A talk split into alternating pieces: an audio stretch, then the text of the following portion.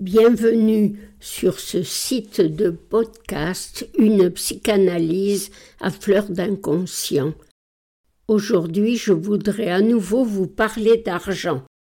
Dans l'un de ses livres, Gérard Haddad se compare à Bernard Palissy, brûlant tous ses meubles pour découvrir l'art de la porcelaine. Chaque analysant peut se comparer à cet homme de passion, car la psychanalyse en est une. L'argent ne fait pas le bonheur, comme dit le proverbe, mais il y contribue. Il en va de même pour la psychanalyse.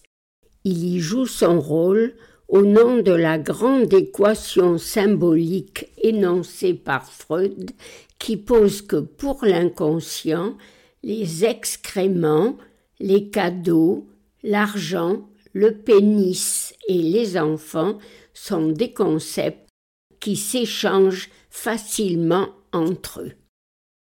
Nous entrons ainsi avec cet argent dans la langue de la névrose, avec lui aussi l'analyse est mise en chantier, on passe d'emblée aux choses sérieuses.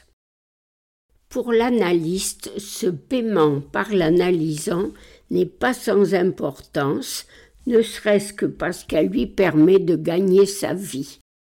Mais c'est aussi la preuve, aussi bien pour lui que pour l'analysant, qu'il ne joue pas un rôle messianique. Il n'est pas là pour sauver l'humanité souffrante. Il est là pour déchiffrer des symptômes.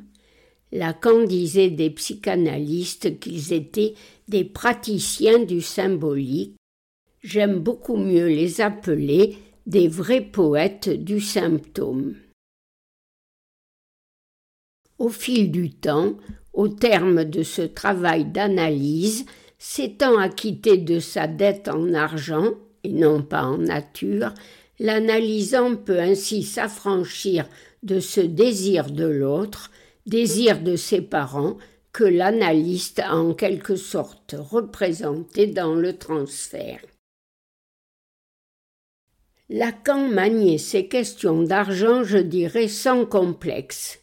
Dans les vieux dictionnaires, on peut encore quelquefois retrouver cette expression avoir du foin plein ses bottes pour dire qu'on était très riche. À la fin d'une analyse, sans conteste, les bottes de ces analysants étaient vides, il n'y avait plus de foin. À propos de cette façon d'agir de Lacan, j'ai le souvenir d'une séance qui m'avait laissé pour le moins interloqué. Je portais ce jour-là une paire de boucles d'oreilles, des pendentifs en argent et juste avant d'arriver aux cinq rues de l'île, je les avais prudemment enlevés. Raconter cet acte était le moins que je pouvais faire. En réponse, Lacan augmenta tout aussitôt le prix de mes séances de façon fort conséquente. J'en parlais à mes amis de cartel, qui pensaient assez logiquement que ces pendentifs pouvaient être en effet considérés comme des signes extérieurs de richesse. Mais il y avait là aussi un moment essentiel de l'analyse qui s'était joué autour de cet acte.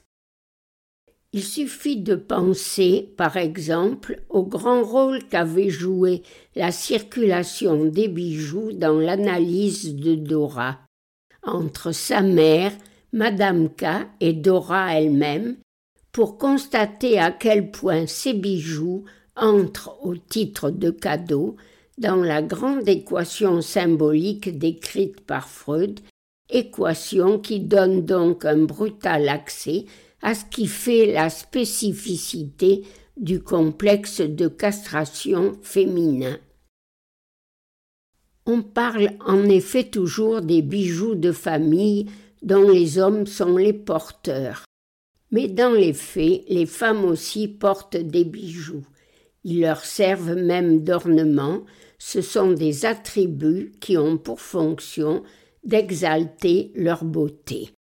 Cela peut donc faire équivoque, et ce transfert des bijoux des hommes aux femmes peut ne pas se faire sans quelque culpabilité. Il y aurait une façon pleine de ressources d'aborder la question de la sexualité féminine, non pas seulement à partir de la lettre volée, mais aussi des bijoux volés. Quoi qu'il en soit, pour en rester à la question de la fonction du paiement, c'est une façon de s'acquitter de sa dette et d'alléger la culpabilité, si ce n'est de la faire disparaître, et donc de s'attribuer pour une femme le droit de porter ses bijoux, je dirais en toute légitimité. S'acquitter de sa dette en payant, c'est la théorie. Mais en pratique, encore faut-il que ce soit possible pour ceux qui souhaitent faire une analyse, malgré leur absence ou leur relative absence de fortune. Et c'est bien là aussi qu'on entre dans les difficultés de la clinique analytique à propos de l'argent. Comment pour l'analyste agir avec justesse, ni trop ni trop peu, quant au prix des séances? Un de mes amis analystes m'avait raconté qu'il avait travaillé pendant des années avec une femme qui payait ses séances avec des tableaux qu'elle peignait pour lui avant qu'elle puisse le payer avec de l'argent. Je me souviens également d'une autre anecdote qui démontre la difficulté que l'on peut avoir à manier de façon juste, sans faire trop d'erreurs, cette question de l'argent. Une de mes analysantes m'avait brusquement quitté en cours d'analyse, sans doute sans quelque obscure raison non élucidée.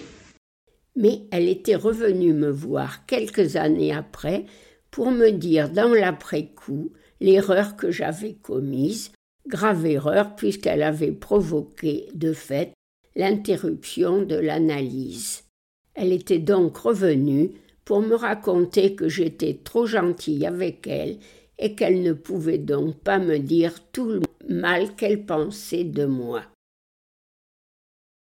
Moss, pour écrire le système des échanges entre plusieurs groupes humains, utilise le verbe allemand fort équivoque Revenschieren, qui veut dire littéralement rendre l'appareil par exemple rendre une invitation ou un cadeau, mais aussi bien prendre sa revanche.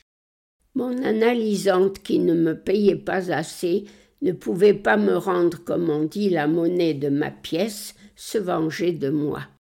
Payer et suffisamment permet à l'analysant de pouvoir exprimer sans trop de culpabilité le transfert négatif et endigue le transfert positif, les sentiments amoureux de l'analysant pour l'analyste.